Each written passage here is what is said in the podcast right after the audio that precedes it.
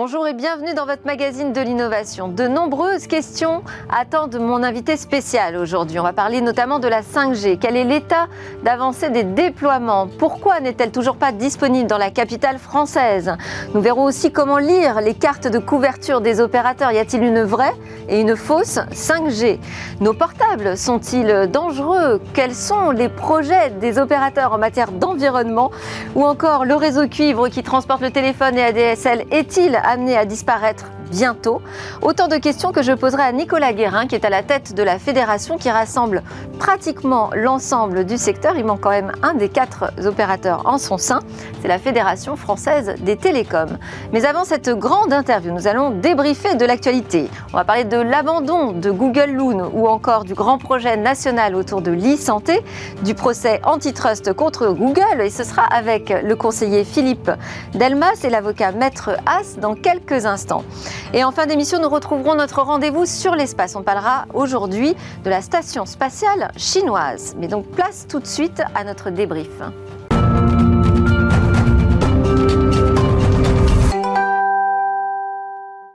C'est parti pour notre débrief de l'actualité. On va euh, en discuter avec Philippe Delmas, conseiller en stratégie industrielle, ex numéro 2 d'Airbus et auteur de l'essai Un pouvoir implacable et doux, la tech comme seule valeur dont nous avons déjà parlé sur ce plateau. Également autour de cette table, maître Gérard Haas, qui est avocat et cofondateur de l'association Les Juristes Notes. Alors bonjour à tous les deux déjà. Bonjour. On va démarrer avec euh, ce sujet de euh, Google euh, qui vient d'annoncer l'abandon de son projet de montgolfière qui devait couvrir la planète, enfin en tout cas les pays en voie de développement qui n'étaient pas encore servis par Internet. Google Loon, c'était vraiment un espoir phénoménal pour l'Afrique. On a vu qu'il y avait des expérimentations qui étaient menées au Kenya, qui étaient plutôt prometteuses, et puis là, patatras, ça s'arrête. Philippe Delmas. Qu'est-ce qui s'est passé?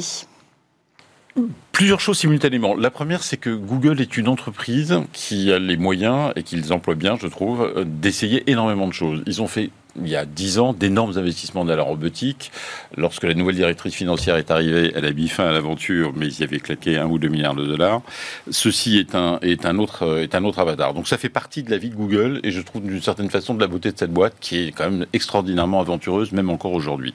La seconde chose qui est en jeu derrière ça, c'est l'ambition qui se répète depuis 30 ans d'essayer de couvrir les parties reculées de la planète. Ça ne marche jamais. Alors, moi, j'ai commencé ma carrière dans le spatial. Quand je suis rentré dans ce qui est Astrium, j'étais responsable du développement d'Astrium. Et on m'explique que les satellites vont permettre de couvrir, par exemple, les pays du Golfe, où la mhm. densité de population était très faible.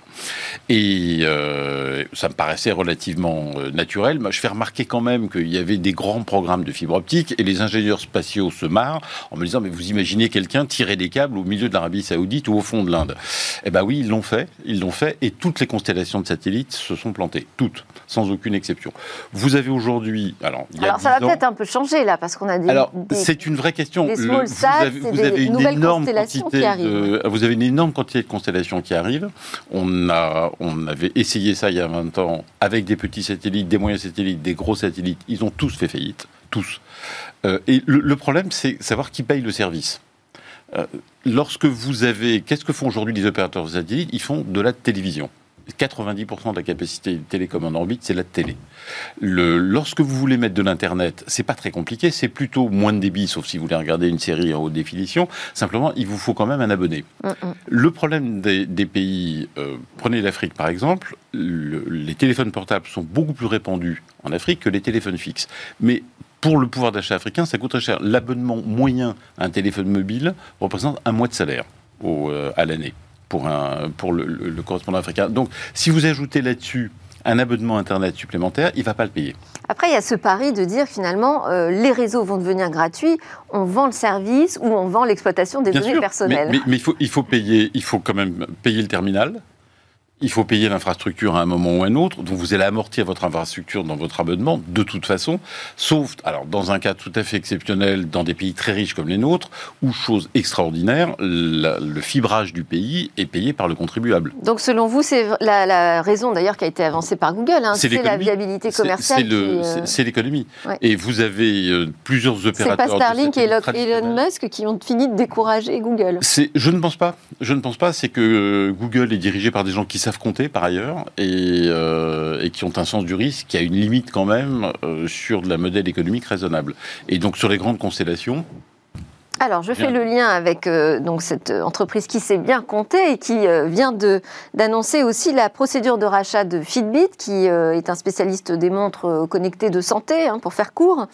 Alors, ce qui est étonnant, c'est qu'ils ont quand même annoncé ce rachat clôturé, alors même qu'il avait encore des procédures sur le dos. En tout cas, le ministère américain de la Justice et Federal Trade Commission et l'autorité de la concurrence australienne enquêtent toujours sur cette opération de rachat. Ils s'inquiètent il s'inquiète de l'avenir des données personnelles des utilisateurs et euh, Google répond non mais vous inquiétez pas, on va, on va toucher à rien sur les données euh, personnelles. Gérard Haas. Bah écoutez, ne croit Google que ceux qui veulent y croire. C'est aussi simple que ça. On se rend compte quand même que on ne peut pas faire confiance au, ce qu'on appelle au big tech, euh, dont fait partie Google. Google est, écrasé par des par des actions judiciaires. Il a le montant, c'est plus de 8 milliards de, d'euros qui, qui, qui, ont été dont il a fait l'objet de condamnations au cours de l'année 2020. Donc on se rend compte que euh, effectivement, on ne croit que parce qu'on a bien envie d'y croire. En même temps. Alors cela dit, la Commission européenne, elle a validé ce rachat en disant euh, on a demandé à Google de respecter des engagements, donc tout va bien. Oui, bon après, si vous voulez, ça fait partie aussi de cette vision libérale qu'a la Commission européenne euh, de considérer que finalement il ne faut pas freiner l'innovation. Euh, en même temps, on a un, acteur qui dit qu'il va respecter les règles, donc il prend un engagement. Et puis, il y a maintenant, on est en train de mettre en place toute une série de réglementations qui permettront de faire des contrôles, non pas a posteriori, mais a priori. Donc euh, là-dessus, euh, on, peut se dire que peut-être qu'on est dans la bonne démarche. Et peut-être que finalement, quand on a un acteur qui dit je vais respecter les règles, pourquoi freiner une acquisition? En même temps, c'était le problème de toutes les acquisitions que l'on a permis de faire au nom de l'innovation GAFA, qui aujourd'hui crée une distorsion de concurrence. Oui. Alors, par ailleurs, la Commission européenne ouvre une autre procédure hein, d'examen contre Google, qui est là euh, relative à ses pratiques euh, sur la publicité. Oui, alors en fait, il y, a plein de domaines dans lesquels en fait Google euh, fait l'objet d'enquêtes et de, de, procédures, donc sur la publicité, sur les comparateurs, euh, sur, le, euh, sur les cookies, et, chaque fois après, Google est sanctionné. il va y avoir donc un, débat qui est organisé entre la commission et le président de Google, qui, qui l'un va essayer de rassurer, l'autre va lui dire on peut plus, ça peut plus durer. L'objectif quand même aujourd'hui, c'est d'aller vers une sévérité. La question, c'est est-ce qu'il abuse de sa position dominante? Alors un problème. C'est un problème parce que l'abus de position dominante, c'est toujours une question lorsqu'on est dans un marché où on a des concurrents. Euh, c'est sur des services qui sont payants. Ici, et en l'espèce, on est sur des services qui sont, euh, si vous voulez, gratuits, mais les annonceurs payent. Et c'est par ce biais-là que en fait on, essaye de coincer euh, Google euh, parce qu'il ne joue pas le jeu. Et donc euh, c'est tout le problème de, ces entrées, ce qu'on appelle les gatekeepers, et qui fait que Google se favorise. Et donc il faut ramener les, preuves. Il y a quand même 135 sociétés qui se sont regroupées, plusieurs États. Il y a des actions qui sont engagées, et ça commence peut-être un petit peu à, si vous voulez, à, à trembler chez Google parce qu'il y a des choses qui ne sont pas acceptables. Philippe Delmas, vous pensez que Google étouffe l'innovation, abuse de sa position dominante et, vraiment sclérose le marché aujourd'hui? Alors, je pense sur le cas de la publicité, ça me paraît relativement évident, les travaux de la Commission le montrent, mais moi je voudrais prendre un point de, de Maître Haas qui me paraît extrêmement important, c'est que c'est le problème de la confiance. Vous faites une réglementation, le, le la logique morale, l'économie même de la réglementation, c'est que les règles sont connues, acceptées et respectées. Ce que vous constatez avec les GAFA, il y a deux, trois, euh, depuis 2-3 ans des procès spectaculaires là-dessus, c'est que ces, boîtes violent les réglementations de façon éhontée. Je vous en donne deux exemples récents. Il y a euh, l'an dernier, Facebook a été condamné et finalement a transigé auprès d'un tribunal à Chicago parce qu'il Facebook avait utilisé les tableaux d'images personnels que vous affichez sur votre compte Facebook pour mettre au point un logiciel de reconnaissance faciale et le tester dans la rue. 7 millions de personnes qui ont poursuivi euh, Facebook. cette année, vous avez un procès en cours au Royaume-Uni où Google a piraté, piraté le système d'exploitation des téléphones Apple pour y insérer quand même de la publicité. C'est quand même extraordinaire. Donc, dans ces conditions-là, la confiance ne peut pas exister avec ces entreprises. Non seulement parce qu'elles sont riches, parce qu'elles ont énormément de capacités techniques, parce qu'en achetant beaucoup de start-up, elles peuvent confisquer l'innovation, mais simplement parce qu'elles trichent comme des bêtes tout simplement. C'est fou. c'est quand même assez... On peut, dire aussi, Delphine, il y a, un point qui est intéressant, c'est que l'Europe aussi est en train de s'organiser et euh, il y a tout le phénomène de l'apparition des class actions. Donc on va avoir aussi des class actions européennes qui vont être mises en place. Et, donc euh, là aussi, si vous voulez, il y a des, moyens aussi de, de, réagir et de ne pas subir. Et ça, c'est quand même un point important. Je rappelle que dans la démarche, la sévérité vis-à-vis de ceux qui ne respectent pas les règles, ceux qui ne sont pas dignes de confiance, euh, c'est fondamental. Bon, qu'ils soient sur leur garde alors maintenant. Euh, on va parler d'un projet euh, français, national, qui a beaucoup d'ambition dans le domaine de l'e-santé. C'est Sanofi, Capgemini, Generali et Orange qui annoncent euh, en fait qu'ils vont créer une société commune en France, qui va être une plateforme et aussi un lieu physique qui va ouvrir à Paris en, à la fin de l'année. ils attribuent une enveloppe de 24 millions d'euros pour dire on va essayer d'utiliser ces données de santé euh, qu'on a en masse hein, aujourd'hui en France à notre disposition pour créer les services de demain, pour garder notre souveraineté sur, euh, sur ce secteur. Est-ce qu'on y croit? C'est super euh, On est capable de le faire? Alors d'abord, ce, qui est, ce qui est assez intéressant dans ce, ce, groupement qui, qui, va, qui intervient, c'est que c'est les télécoms, la santé et l'assurance. Oui. Bon, ça c'est déjà, on, voit déjà l'écosystème qui est en train de, de, de, se mettre en place. Deuxièmement, on a historiquement avec la création de la sécurité sociale, une masse de données extraordinaire, mais que l'on ne traitait pas comme on pourrait le faire. Et c'était quand même assez ridicule de laisser en fait les big tech euh, s'emparer de ces données et faire des profils, voir la, donc c'était dommage que tout cela sorte de l'Europe. Et donc il fallait qu'il y ait une véritable plateforme qui est à même de pouvoir régler le problème du big data et qui puisse en, tirer des conséquences. Par exemple, il y a un problème qui est assez incroyable. Est-ce que pourquoi on n'arrive pas en France à savoir en matière d'urgence euh, quel est le service de l'hôpital le plus dans une ville où il y en a plusieurs et qu'il faut pour, pour, savoir cela, aller acheter en fait des informations euh, en, en, Hollande. Donc on se rend compte qu'il y a, il y a un, marché qui ne, qui ne fonctionne pas, des informations qui ne circulent pas. Et donc ce projet qu'a poussé euh, Emmanuel Macron, euh, qui veut récupérer cette souveraineté numérique, en même temps, vous avez vu récemment encore, il y avait le problème sur l'hébergement de nos données de santé. Oui, le Health Data Hub. Voilà, donc il y a là, il y, a vraiment un, enjeu qui est fondamental. Mais la question, comme toujours, c'est est-ce que c'est pas déjà trop tard? C'est ce que j'allais dire. On y croit à ce projet français parce que bon, l'ambition, euh, tout ça, c'est génial. Mais euh, concrètement, quand la France a décidé de mettre son industrie sur un sujet numérique, ça n'a pas toujours donné beaucoup d'effets. Je dirais qu'il est suffisamment vague pour qu'on ne puisse pas ne pas y croire. D'accord. il est quand même pas franchement bien défini. Il y a quand même un sujet en, amont de, cela auquel les Européens, et pas seulement les Français, qui sont pas plus paranoïaques que les autres, sont extrêmement sensible, c'est la sécurité de leurs données de santé. Et jusqu'à une date relativement récente, euh, ce sujet n'était pas bien couvert. Regardez le, euh, une entreprise comme, comme Doctolib, donc, et, hum.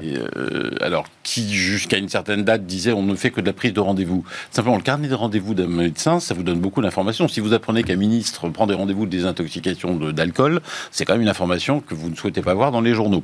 Le, et Doctolib a finalement adopté l'an dernier une solution archi-sécurisée avec une start-up française pour que les données ne soient accessibles qu'aux médecins et qu'aux patients.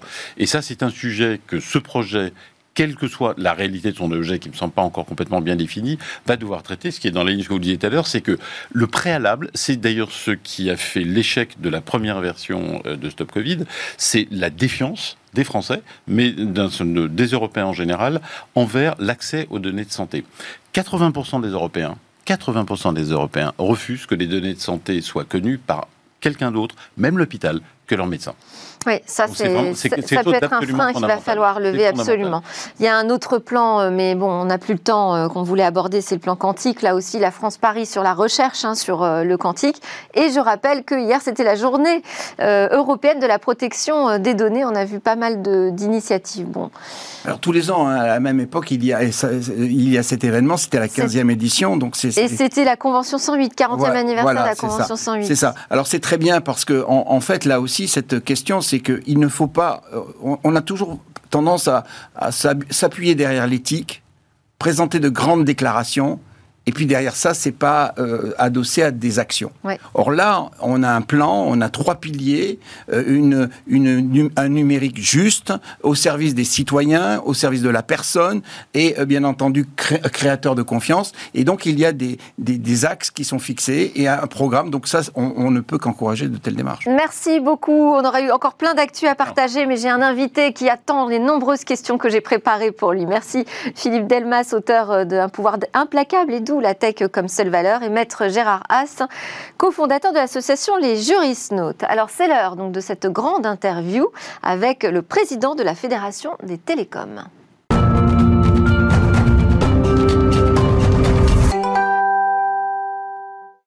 Grande interview de Nicolas Guérin aujourd'hui. Bonjour. Bonjour. Merci beaucoup d'être avec nous. Vous avez accepté en plus de rester jusqu'à la fin de cette émission.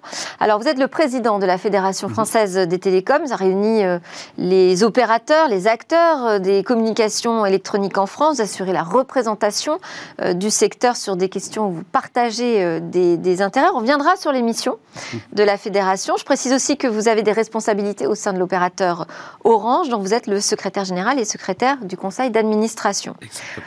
On démarre avec euh, la 5G et les déploiements. Alors, quel est l'état d'avancement de cette 5G alors la 5G avance bien, euh, on déploie, on déploie de manière euh, tranquille, progressive. Hein. L'idée n'était pas de submerger le pays, euh, puisqu'il y a, ça provoque beaucoup de débats la 5G. Donc on en est aujourd'hui à 8675 sites, antennes qui ont été déployés. Hein. Pour vous donner une idée, le réseau, les réseaux mobiles en France, c'est 85 000 antennes, donc 8675 antennes déployées. On a une, un déploiement qui commence par des, des communes, des agglomérations, des villes moyennes, et qui s'étend au fur et à mesure, et qui va continuer à s'étendre, avec un objectif d'arriver à une couverture complète 2030 donc on a le temps de le faire. Et justement, ça tombe bien parce que ça nous permet aussi de tranquillement échanger avec les collectivités, de rassurer nos concitoyens et de tuer un certain nombre d'idées reçues ou fausses idées qui circulent et qui affolent un peu tout le monde euh, à tort. Est-ce qu'on avait eu le même phénomène selon vous au moment de la 4G J'ai l'impression que la 4G avait commencé à être déployée plutôt dans les grandes villes d'ailleurs. Hein. Là, on a quelque chose d'assez étonnant sur les couvertures. Oui, alors la, différence entre la 4G et la 5G, c'est que la 5G a été conçue avec des objectifs aussi de couverture en zone moins dense. C'est-à-dire que dans nos licences, on a l'obligation de faire 25% de nos déploiements en dehors de ces zones. Donc on a un déploiement qui est effectivement en grande ville, mais qui est aussi en zone moins, moins urbaine. La 4G, euh, à l'époque, avait été déployée avec un peu ce même genre d'interrogation de la part des concitoyens, ce même genre de questionnement, comme toute technologie. Toute technologie qui arrive en France pose des questions. C'est sans doute propre à nos concitoyens et à la mentalité française, mais il y a toujours ces questions. Et ce qu'on voit, c'est qu'une fois que le service est développé, une fois que le service est proposé, il n'y a plus jamais de retour en arrière. On ne, on ne renonce pas à la fibre pour retourner à la DSL, euh, on ne renonce pas à la 4G pour retourner à la, à la 3G, on ne renoncera pas à la 5G pour retourner à la 4G. Encore une fois, parce qu'il y a un effet euh, habitude et waouh de ces nouvelles technologies. Euh, vous, vous, les utilisez, vous ne pouvez plus vous en passer. Et alors, quand est-ce qu'elle arrivera à Paris, dans la capitale? Alors, à Paris, il y a une situation un petit peu particulière qui est que la mairie de Paris a voulu lancer une grande consultation citoyenne pour réformer une charte qui unit les opérateurs et la mairie de Paris et qui règle, qui régit les conditions dans lesquelles les opérateurs implantent des antennes dans Paris. Cette convention citoyenne a eu lieu en décembre. Elle a produit ses résultats avec des propositions qui ont été faites au Conseil de Paris. Et là, on début janvier. Début janvier, voilà. Et on est dans une phase de discussion avec la mairie de Paris pour voir justement les adaptations qu'on va devoir faire à la charte. Et donc, on a bon espoir d'arriver à la fin de cette négociation euh, euh, d'ici février pour des déploiements euh, plutôt en mars. Plutôt en mars. Bon.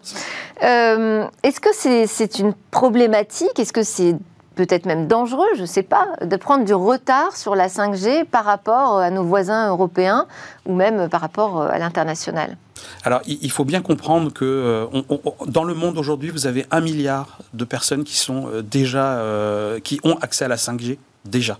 D'accord Vous avez des pays comme l'Allemagne qui ont décidé de consacrer 7 milliards d'euros dans le plan de relance à la 5G. Je ne vous parle pas de la Chine, je ne vous parle pas des États-Unis qui sont sur des montants qui sont beaucoup plus importants.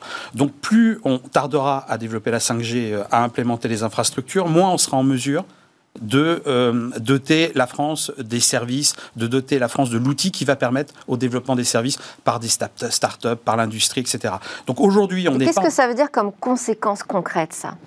C'est simple. Si euh, vous n'avez pas la 5G, un réseau 5G qui peut être utilisé, testé par les entreprises, demain, quand vous allez avoir besoin des services qui inévitablement arriveront, vous devrez les acheter sur étagère en Asie ou aux États-Unis ou au mieux en Europe mais on n'aura pas cet écosystème industriel qui sera en mesure effectivement d'implémenter de créer et d'implémenter les services 5G nécessaires à la France. Ça veut dire que pour ça, il faut aussi euh, générer euh, de l'envie, de, des besoins même du côté de l'industrie, parce que on attend encore hein, ces grands projets industriels qu'on nous annonçait avec l'arrivée de la 5G. On n'en voit pas beaucoup. Et vous savez, c'est toujours la difficulté. C'est-à-dire, tant que la technologie n'est pas présente, tant que vous n'émettez pas, et on ne peut pas émettre depuis ce longtemps, vous ne pouvez pas montrer aux entreprises à quoi sert réellement la 5G. Vous faites des projets, vous leur proposez des plateformes. On a proposé énormément de plateformes de tests, euh, de tests pour leur permettre de, en laboratoire, de, tester les usages. Mais la réalité, c'est tant que vous n'avez pas, vous n'avez pas cette 5G sur le terrain, en indoor et en outdoor, bah, les entreprises ne se rendent pas réellement compte de l'intérêt qu'elles peuvent avoir. Et là, c'est ça qui est intéressant qui se passe depuis euh, janvier, depuis décembre, depuis les premiers lancements euh, commerciaux, les lancements euh, techniques et commerciaux de la 5G, c'est que maintenant, les entreprises peuvent tester en réel la 5G, en situation réelle. Et là, vous avez effectivement des tests qui ont été faits dans des usines, il y a des tests qui ont été faits avec des collectivités locales, il y a des tests qui ont été faits euh, d'ailleurs en France ou à l'étranger. Euh, il y a un test qui a été fait qui est très intéressant avec le port d'Anvers, en fait, où dans l'environnement du port d'Anvers, on teste euh, toute la capacité que propose la 5G à suivre les objets, les containers, à assurer la sécurité d'un port. On ne désespère pas de faire des tests aussi avec le port du Havre en, France. Voilà, on teste tous ces usages-là en grandeur réelle et c'est par ces tests qu'on arrivera à convaincre les entreprises. Parce que, alors, vous parlez des ports, mais justement, en Europe, ça a avancé beaucoup plus vite sur ces sujets. On n'a pas envie de rattraper ce train de retard? Les industriels sont frileux, ça coûte trop cher, c'est la crise Covid. Comment est-ce qu'on peut Non, je pense, je pense qu'encore une fois, l'intérêt des industriels, il est là maintenant. On a, on a beaucoup de travaux avec euh, la direction générale de l'entreprise, avec l'État français, au travers de ce qu'on appelle le comité stratégique de filière qui réunit tous les industriels euh, qui, qui gravitent autour de la 5G. Et on, on, propose des plateformes de test aux entreprises et on voit qu'elles adhèrent. Elles sont de plus en plus présentes. On sent cette voix des entreprises, on la voit au MEDEF, on la voit un peu partout, monter effectivement et dire nous voulons la 5G pour des applications, nous voulons travailler avec les opérateurs pour pouvoir effectivement avoir nos propres services. Et je ne parle même pas de l'écosystème des startups qui s'est mis en marche aussi autour de la 5G et qui revendique l'accès à ces plateformes pour pouvoir avoir des plateformes qui sont multi-sites, multi-opérateurs, pour pouvoir avoir la possibilité bah, de créer leurs propres services et leurs propres produits et les mettre à disposition. Donc là, on attend l'allumage en fait. C'est en cours, c'est en ce moment, ça a lieu. Justement, je, voulais vous parler de ça. Donc, ces, ces cartes de couverture qui font euh, débat aujourd'hui autour de la 5G. Euh, est-ce qu'il y a une vraie, une fausse 5G Est-ce que quand on couvre un territoire avec euh, des bandes de fréquences basses, on ne va pas rentrer dans le détail, c'est de la 4G améliorée, comme certains le disent, ou non, c'est véritablement de la 5G, ça porte le nom. Comment on fait pour s'y retrouver, nous, là-dedans? Alors, vrai, fausse 5G, c'est un débat qui anime beaucoup, euh, beaucoup euh, le Landerneau, qui anime un peu. C'est pas tellement ça qui est important. Je crois que le plus important, c'est vraiment que quand vous fournissez un service, 5G sur fréquence élevée ou sur fréquence moins élevée, ce qui est très très important, c'est que le consommateur ait conscience de, ce qu'il paye, de ce qu'il achète. Et donc, on en revient aux travaux qu'on a effectués avec le régulateur, l'ARCEP, avec les actions de consommateurs, qui étaient justement des travaux qui ont été faits pour permettre aux consommateurs d'avoir des bonnes cartes de couverture, des bonnes informations qui leur permettent de savoir ce qu'ils achètent. effectivement, il y a des différences technologiques d'usage entre la 5G sur des fréquences 3, 4, 3, 5 ou la 5G sur des fréquences plus basses. Mais encore une fois, le débat, c'est que le consommateur ait conscience de ces différences alors, quelles sont-elles? Parce que je ne suis pas sûre que ce soit le cas. Quand on voit la. Alors, on va parler clairement, hein, la carte de Free euh, qui annonce une couverture euh, assez impressionnante en 5G. Orange nous dit oui, mais enfin attention, hein, c'est fréquences basses, c'est de la 4G améliorée. Quelle est la différence pour l'utilisateur Mais en tant que président de la FFT, je ne vais peut-être pas commenter les, les comme les. Alors juste sur la différence pour bah, l'utilisateur. la, différence, c'est que vous avez vous avez des fréquences basses qui sont plus couvrantes, qui, qui couvrent de, des étendues beaucoup plus larges, beaucoup plus rapidement. Elles se diffusent mieux. Et puis vous avez des fréquences, fréquences hautes qui, elles, euh, permettent des débits beaucoup plus importants, euh, notamment euh, par, par usager. Voilà, c'est ça la, différence. On fait un saut quand même de débit quand on est sur de la 5G en 700 MHz en basse ah, fréquence si vous On a quand même un gain sur le débit. Ce qu'on appelle le DSS, qui est l'utilisation des fréquences 700 pour faire de la 5G, permet un gain de débit. Oui, ça, il ne faut pas le nier, c'est n'est pas, le, pas le sujet. Après, tout le débat, c'est en fonction du nombre d'usagers aussi qui sont derrière, parce que les fréquences 700 sont beaucoup plus partagées dans leur usage. Elles sont utilisées aussi pour de la 4G. Donc vous partagez des fréquences entre des usagers 4G, des usagers 5G. Quand vous faites du 3, 4, 3, 5, vous ne partagez pas. C'est-à-dire que toutes les fréquences sont réservées au, à, la, 5G. Et quand on fait du 2,1, on rentre un peu dans le détail, mais il y a aussi euh, plus vous montez ces antennes qui sont en 2,1. Tout à fait. Plus vous montez en fréquence, plus la, les débits disponibles par usager et, sont importants. Donc plus les débits sont importants. Donc quand vous faites du 2.1, c'est aussi une forme de 700 mais avec des débits qui sont pour chaque usager beaucoup plus importants que si vous faites euh, du 800 euh, ou euh, du 900, puisqu'on pourrait aussi faire théoriquement de, la 4G ou de la 5G avec ces fréquences-là aussi. Bon, bah, on voit qu'il y a quand même besoin d'explications encore, hein. un travail pédagogique à faire. Euh, D'ailleurs, cette Fédération française des télécoms, j'ai dit qu'on allait un peu expliquer quand même qui, qui vous étiez et vos missions. Euh, il faut préciser que vous, vous rassemblez une large palette du secteur, euh, mais que dans les quatre euh, opérateurs, il en manque un dans les mhm. quatre opérateurs, il en manque un, il manque Free.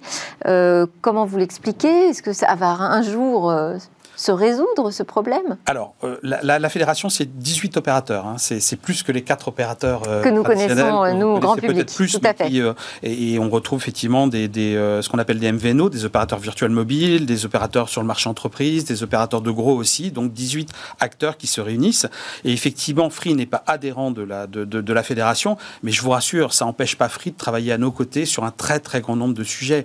L'industrie des télécoms a des sujets communs autour desquels elle sait se rassembler elle s'est partagée, euh, protection de l'enfance euh, ou des sujets comme ça. On voit bien que, que, là, on arrive effectivement à avoir un consensus. Et Free travaille très très régulièrement avec la Fédération française des télécoms et, et en très bonne entente. Euh, je, je, salue mes camarades d'ailleurs de, de, cette opération. Alors l'émission pour 2021 de la Fédération Alors l'émission pour 2021, on a hum, peut-être partir de, de 2020, pendant la, la, première crise sanitaire, la Fédération française des télécoms a, a, a réussi avec ses, ses, acteurs et d'ailleurs avec Free aussi euh, à, agir de manière solidaire. C'est-à-dire qu'on s'est retrouvé en moins d'une semaine tous confinés avec les réseaux de télécommunications qui sont devenus le, un des rares liens euh, entre les personnes. Il a fallu vérifier que les réseaux euh, tenaient, il a fallu travailler avec l'État pour s'assurer que tout allait bien marcher, augmenter les capacités de, de, nos réseaux, continuer à produire. C'est extrêmement important aussi de continuer à déployer nos réseaux pour permettre à nos concitoyens d'accéder à des services qu'ils attendaient, dont ils avaient encore plus besoin dans le confinement. Ça, je dois dire que ça a été redoutablement efficace. Hein. Il y a une continuité de service qui a été assurée. Euh, la montée en charge, en fait, on n'a pas été ressenti par les utilisateurs. et ça fait près de 30 ans que je travaille dans les, dans les télécommunications et, j'ai vraiment euh, senti cet élan de solidarité de la part des opérateurs mis au service de nos concitoyens et ça a été très très efficace. Donc, donc on, est parti de ce constat-là et puis ce qu'on voit, c'est qu'évidemment, les, c'est la période, la crise sanitaire, la crise économique qu'on connaît va changer les choses. On a vu l'explosion du télétravail, hein, multiplié par 200. on voit que la télémédecine, euh, dont on parle depuis des années, euh, d'un seul coup a explosé. 60 000 téléconsultations euh, en 2019, 500 000 en une semaine début mars. Mm, mm. Donc tous ces usages-là, on voit qu'ils se développent. Et, donc la question qui se pose, c'est est-ce qu'on va revenir totalement en arrière ou est-ce qu'on va trouver un autre équilibre, une autre façon de travailler? Et là, les télécommunications ont vraiment un rôle à jouer quel, quel, rôle on joue, quel service on propose, euh, dans quel lieu, comment est-ce qu'il faut accélérer l'aménagement du territoire. Euh, et, ça, c'est le rôle de la, de, aussi de la Fédération française des télécoms, c'est d'animer ce débat-là et de voir quelle offre l'industrie des télécoms peut proposer aux concitoyens et, quel type de service. Et notamment répondre aussi aux enjeux environnementaux. Vous êtes beaucoup, beaucoup euh, challengé sur cette question. Oui, on est. Alors, l'environnement, c'est un sujet qui, qui, est un sujet de préoccupation de, de notre société en général et les les opérateurs sont dans cette société. On ne vit pas dans un monde à part. Donc ce débat-là, il existe depuis un certain temps. On, s'en est emparé bien avant ce début d'année, même si les débats se sont intensifiés en, ce début d'année. Et on a intégré ça dans nos, dans, dans, dans nos, dans nos stratégies d'entreprise. Qu'est-ce qu'on peut citer justement de concret comme engagement des opérateurs pour l'environnement? Bah, Il y a des engagements qui sont très variés, mais par exemple, il y a des engagements qui ont été pris par certains opérateurs d'anticiper les accords de Paris et d'arriver à une neutralité carbone certains pour 2030, euh, d'autres pour 2040, euh, mais en tout cas ne pas attendre 2050 pour euh, cette neutralité carbone. Il y a des engagements qui sont pris aussi sur le recyclage des terminaux. 70% de l'empreinte environnementale des télécommunications, ce sont les terminaux. Vous recyclez les terminaux, vous faites un marché parallèle, vous les revendez, vous améliorez l'empreinte environnementale du, du, secteur. Il y a une multitude d'engagements qui sont proposés par les opérateurs et qui ont été intégrés dans leur stratégie. Et ce sont des débats qu'on a en ce moment d'ailleurs aussi avec le gouvernement pour voir comment on Comment est-ce qu'il faut créer une charte? Euh, Voilà, certains élus euh, envisagent une, réglementation, une législation. Je vous cache pas qu'au côté fédération, on préférait une charte et des engagements parce qu'on pense qu'il va y avoir une véritable concurrence entre les opérateurs sur ces sujets-là et que légiférer, c'est faire un standard minimum mais c'est pas pousser les opérateurs, euh, comme la concurrence va, le permettre, à surenchérir et à prendre des engagements innovants, à faire de l'environnement en fait un, avantage compétitif. Moi, je crois sincèrement que cette question environnementale devient un avantage compétitif pour certains acteurs et qui vont le pousser. Et alors, Laure de la Rodière, qui euh, donc euh, est la nouvelle présidente du régulateur des télécoms, de l'ARCEP, a dit que c'était aussi parmi les, priorités hein, qu'elle s'était fixées, l'objectif de développement durable. Oui, très, clairement, mais, encore une fois, on va travailler avec euh, Laure de la Rodière dans, l'avenir sur ces sujets-là aussi. Il n'y a, aucun problème. D'ailleurs, on salue au passage sa, nomination, mais, il ne faut pas croire que les opérateurs euh, attendent le régulateur ou ont besoin d'une loi, d'une réglementation pour agir. On a divisé par trois notre consommation en matière de sur le réseau mobile et par 7 sur les réseaux fixes. Euh, sur les réseaux fixes, d'accord mm. Quand vous regardez euh, les autres secteurs, on voit que les autoroutes, c'est moins 2% de réduction, de, moins 2%. Nous, on divise par 3 et par 7. On a déjà divisé par 3 et par 7. Donc, on agit déjà sur nos réseaux. On agit déjà sur cette empreinte pour la, pour la diminuer. Et puis, on ne va pas s'arrêter là, puisque on, a fermement, on est fermement convaincu que les télécommunications vont être un moyen d'améliorer l'empreinte environnementale des autres secteurs. Et ça, c'est important. On ne regarde que euh, le réseau, les terminaux, les usages euh, de manière séparée. Il faut regarder ce sujet-là dans sa globalité.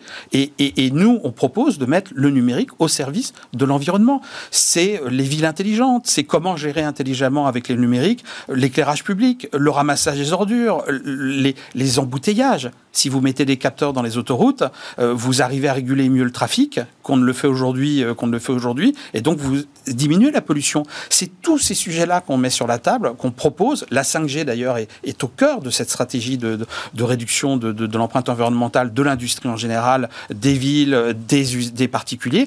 Nous, de manière très transparente et très libre, on propose des plateformes de test, des plateformes d'usage qui vont permettre aux gens de se rendre compte que ce qu'on dit est une réalité. Alors après l'environnement, je vous interroge sur la santé. Euh, Marc Arazi a sorti un livre PhoneGate qui dit que nos portables sont euh, dangereux pour notre santé. Qu'est-ce que vous répondez, vous, à ça? Bah, Vous savez, ça fait euh, encore une fois 27 ans que je suis dans la télécommunication. Le, le, mobile, on nous dit ça depuis, euh, depuis une vingtaine d'années, qu'il y a des problèmes de santé. Euh, il y a, d'ailleurs des messages d'avertissement de la part de, de, la fédération et des opérateurs hein, sur les téléphones ne doivent pas être mis entre les mains d'un enfant de moins de 13 ans, je crois. Exactement. on recommande d'utiliser les kits Exactement. main libre. Alors, le docteur Arazi dit, même les kits, le problème, c'est qu'ils véhiculent les ondes. Oui, transporte les ondes. vous savez, les ondes, elles sont autour de nous. Hein. la télévision véhicule les ondes, euh, tout véhicule des ondes. Le débat, c'est pas de se dire il y a des ondes, attention, elles sont là, elles sont dangereuses. C'est un petit peu le message qui est porté par par certains acteurs. Mm, mm. Il est anxiogène et inefficace. La réalité, c'est c'est quelle est la réalité de l'impact des ondes et des ondes mobiles aujourd'hui? Ben, il y a plus de 30 000 études scientifiques qui montrent que l'impact, il est nul. Il y a 17 autorités sanitaires dans le monde qui ont dit que la 5G ne posait pas plus de problèmes que la 4G. Et, donc voilà, la réalité derrière et le vrai sujet sur lequel on doit débattre, c'est ce que vous dites. C'est-à-dire, c'est euh, comment on s'assure euh, définitivement qu'il ne peut y avoir aucun effet. Et ça, c'est déjà fait c'est les précautions dont vous parlez, mais c'est aussi la réglementation française et européenne qui est très stricte. Euh, aujourd'hui, il y a une réglementation européenne qui fixe des, qui fixe des seuils d'émissions. En France, on émet de, 100 fois inférieur au seuil européen. On est 100 fois inférieur aux règles mondiales euh, sur les, expositions. Et puis on a une, autorité qui s'appelle la NFR, qui est l'Agence nationale des fréquences, qui a annoncé qu'elle allait faire plus de 10 000 mesures en 2021 pour vérifier euh, les seuils d'émission des, opérateurs. Et à chaque fois qu'elle détecte, euh, et il y a très très peu de cas détectés par an, elle détecte qu'on approche la limite d'émission, elle le signale à l'opérateur qui à ce moment-là réduit immédiatement son émission et revient totalement dans, la norme. Donc on a un système qui est extraordinairement protecteur en France. Même si on peut encore euh, progresser sur cette question euh, des mesures euh, d'émission d'ondes des appareils, hein, on a régulièrement un rendez-vous ici avec un spécialiste qui s'appelle Artfy qui travaille sur ces mesures d'AS et qui estime que il y a encore du travail parce qu'aujourd'hui, on ne teste pas sur toute la durée de vie le smartphone. On n'a pas non plus de consensus sur la manière dont on mesure, euh, qui devrait peut-être passer de la, de la distance de 5 mm à une distance 0 mm du corps. Enfin bon, il y a beaucoup de choses encore sur la table euh, sur lesquelles j'imagine vous allez, vous allez travailler. Mais on, avance sur, sur notre interview. Je disais que vous étiez également secrétaire général et secrétaire du conseil d'administration chez Orange. Vous y êtes entré en 1998. Oui. ça veut dire que vous avez vécu là l'arrivée de la concurrence sur le secteur des télécoms, Internet, la révolution du mobile et tout ça. Et Orange a été beaucoup euh, chahuté, bousculé pendant cette période. Est-ce qu'il a encore, euh, l'opérateur, est-ce qu'il a encore ce rôle d'opérateur historique alors, pour, pour, la, pour, pour, la petite anecdote, je suis arrivé le 5 janvier 1998 chez Orange, venant d'SFR, et c'était le premier jour ouvré à la concurrence. donc voilà, donc j'ai effectivement connu cette ouverture à la concurrence. La, la, situation d'il y, a 30 ans, elle, elle, est, elle, est, très très différente. Il y a 30 ans, vous aviez un réseau, c'était le réseau cuivre, hein, d'accord euh, on, on, avait des réseaux mobiles qui se déployaient, qui continuaient à se déployer. Donc il y, a, il y avait une, une, une, une sortie de monopole qui devait être faite. Euh, aujourd'hui, on n'est plus du tout dans cette situation-là. Aujourd'hui, vous avez euh, quatre réseaux mobiles, très clairement, qui sont ultra concurrentiels. Vous avez euh, un réseau cuivre qui, perdure, mais qui va euh, se Alors, qui va bientôt disparaître Alors, bientôt, entre 2021 et 2030, effectivement, on va commencer à fermer le... On commence à fermer le cuivre en 2021 pour achever sa fermeture en 2030. Vous avez un réseau cuivre, vous avez un réseau câblé, vous avez des réseaux fibres. Euh, l'opérateur Orange n'est plus propriétaire euh, du réseau fixe. Euh, vous avez, il est propriétaire d'environ 70% du, du, réseau fixe qui existe, qui existe aujourd'hui. vous avez des solutions satellites qui sont qu'on oublie aussi très souvent, mais qui existent, qui existent, qui sont présentes. Donc on a une multitude de supports de services de télécommunication qui existent. Donc vous avez des acteurs qui sont nombreux. Je vous ai parlé de 18 opérateurs au sein de, de la fédération qui se font une concurrence acharnée parce qu'aujourd'hui, il faut comprendre que cette concurrence, ce secteur euh, est très concurrentiel. Les, prix sont les plus bas d'Europe. Donc, on n'est plus dans la situation d'un opérateur euh, dit historique euh, qui contrôlerait les réseaux et qui aurait une, position dominante. On est dans une situation très concurrentielle avec une, maison. un opérateur qui est quand même largement numéro un encore en France. Qui est encore numéro un, mais, mais encore une fois, dont je, peux dire que je suis très fier de travailler pour ce fleuron qu'est qu Orange, effectivement, mais, mais qui euh, qui, qui, joue euh, un rôle euh, dans un marché, encore une fois, qui est très très concurrentiel. On va passer à notre version très express de, cet entretien. Ce sont des questions ouvertes, plus personnelles, et je vous demanderai de répondre spontanément autant que, autant que possible. Je vous lance sur un mot et vous répondez en deux phrases si possible. Vos rêves, Nicolas Guérin à mes rêves, c'est de, voir mes, mes, enfants, mes trois enfants qui sont adolescents, retrouver une vie normale euh, et euh, pouvoir bah, vivre leur jeunesse euh, autrement que par le numérique. Étrange pour un président de Fédération française des télécoms, mais je leur souhaite vraiment de pouvoir retrouver un lien social intense. Vos peurs? Alors mes peurs, c'est euh, l'obscurantisme, c'est le complotisme. Euh, j'ai l'impression aujourd'hui qu'ils prennent le pas sur, euh, sur la possibilité d'avoir des débats sur des réalités, des faits, etc. Donc ma plus grande peur, c'est que la peur l'emporte, hein, très clairement. Vos interrogations? Mes interrogations, c'est que sera le monde de demain Alors, il sera numérique, mais, mais pas que est-ce que le télétravail va l'emporter? Comment on va travailler demain? Comment on va vivre demain? Qu'est-ce qui va rester de, cette crise euh, sanitaire euh, quand on en sortira? Et quels seront ses effets sur, sur nos vies? Vous avez une idée fixe? Ah, une idée fixe. euh, j'ai une idée fixe. J'ai j'ai une passion, les télécommunications. euh, une idée fixe, non, je suis quelqu'un de, de très ouvert, j'ai pas d'idée fixe. Et le futur, justement, vous l'imaginez? Ah bah inclusif et numérique, hein, je peux pas vous dire autre chose que ça. La prochaine révolution dans les télécoms. Alors, la, la révolution dans les télécoms, ça a presque plus de sens puisque depuis 30 ans, en fait, on a des évolutions permanentes. On vit dans un rythme d'évolution permanent. Donc, la révolution dans les télécoms serait pour moi Ce serait pas la 6G, par exemple? Non, parce que la Pas 6G, elle va arriver un jour. Elle va arriver un jour. Et puis peut-être, je sais pas s'il y aura une 7G. euh, je sais pas. On modernisera, on modernisera. On réfléchit aussi aux générations suivantes de fibres. Donc c'est en, en permanence, en vraiment, vraiment en permanence. On est en évolution permanente dans ce secteur-là. Donc la révolution, si je peux me permettre de manière provo- un- un- pour provoquer un petit peu, ce serait qu'enfin euh, on, on reconnaisse au secteur de- des télécommunications euh, ses qualités, qu'on arrête de voir un peu toujours les trains qui euh, arrivent en retard euh, et pas ceux qui arrivent en, en- en avance. Et je vous assure dans les télécommunications, euh, on mène de front énormément de chantiers. Il y a une énorme implication de nos salariés pour fournir le meilleur des réseaux à tous nos concitoyens.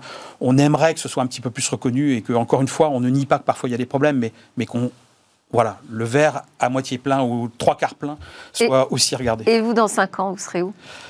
Alors, 30 ans dans les télécommunications, euh, j'apprends tous les jours, je continue euh, à découvrir ce secteur. Je- J'espère être encore dans les télécommunications euh, et, et- et- et pouvoir bah, continuer à apporter ma, ma- ma petite contribution à ces, ces évolutions permanentes. Bon, en tout cas, dans les 5 minutes qui suivent, vous serez toujours sur ce plateau. Merci beaucoup, plaisir, Nicolas Guérin. Juste après la pause, on part sur la station spatiale chinoise.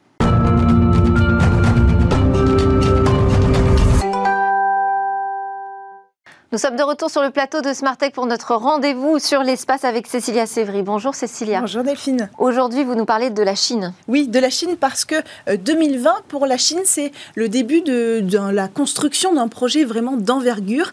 Euh, elle va entamer les premiers vols pour euh, mettre en place sa station spatiale internationale, la station Tiangong, euh, qu'on appelle aussi le Palais céleste. En fait, c'est la traduction, la traduction de Tiangong euh, en mandarin. Alors, euh, cette station, elle sera plutôt petite. Elle va comprendre que trois modules.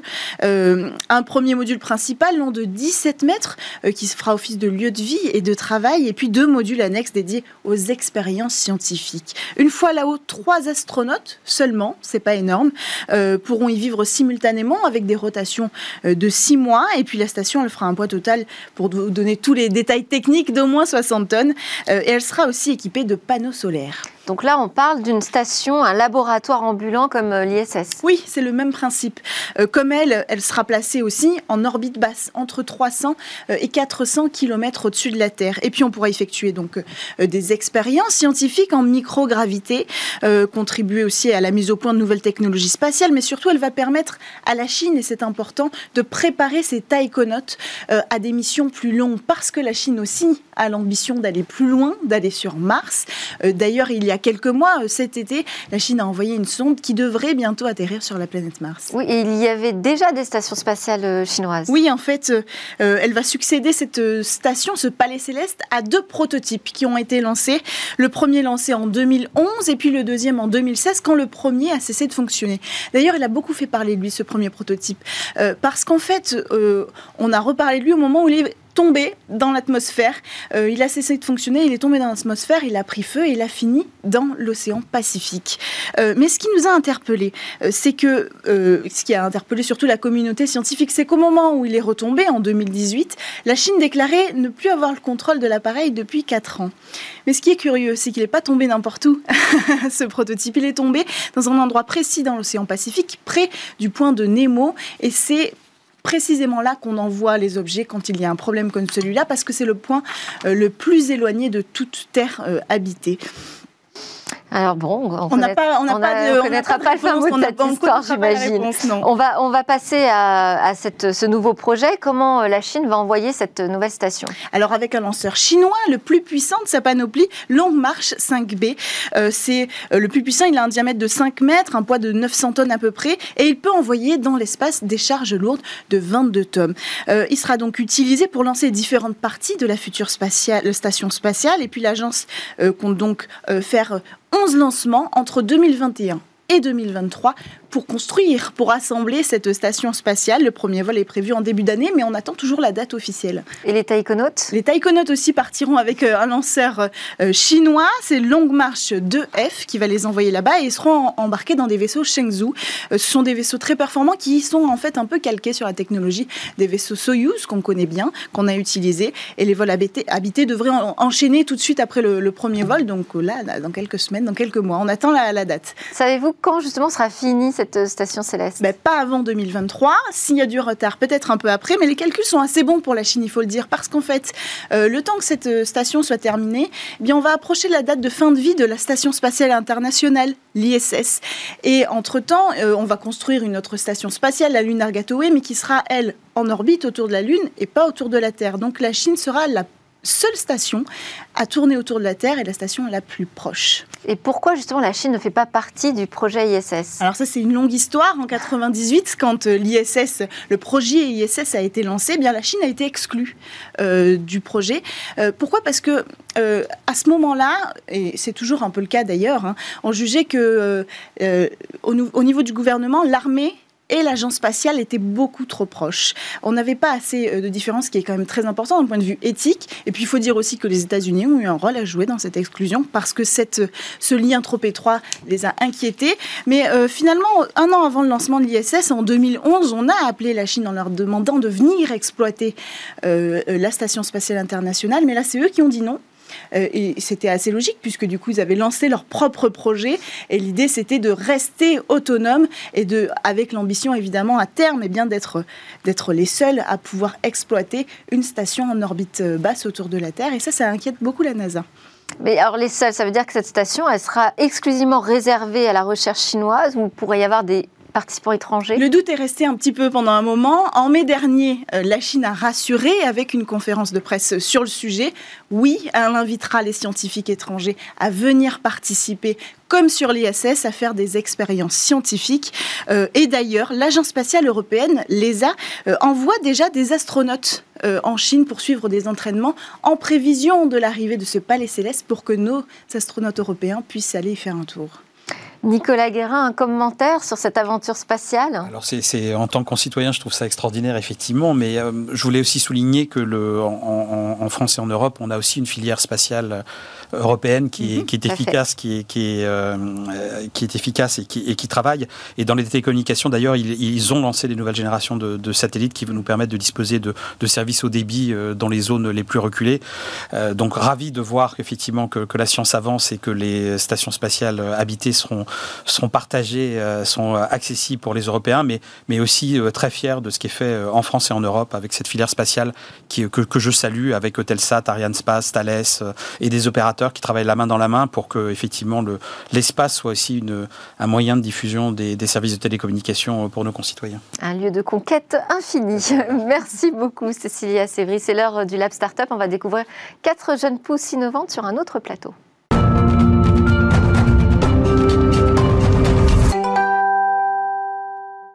Merci à tous de nous avoir suivis. J'espère que vous aurez apprécié euh, cette semaine de nouvelles questions autour du numérique et puis la grande interview de Nicolas Guérin qui est resté avec nous jusqu'au bout, président de la Fédération française des télécoms, qui a répondu à beaucoup, beaucoup de questions que j'avais à lui poser. On se retrouve, nous, dès lundi pour de nouvelles discussions sur la tech. En attendant, je vous souhaite un excellent week-end.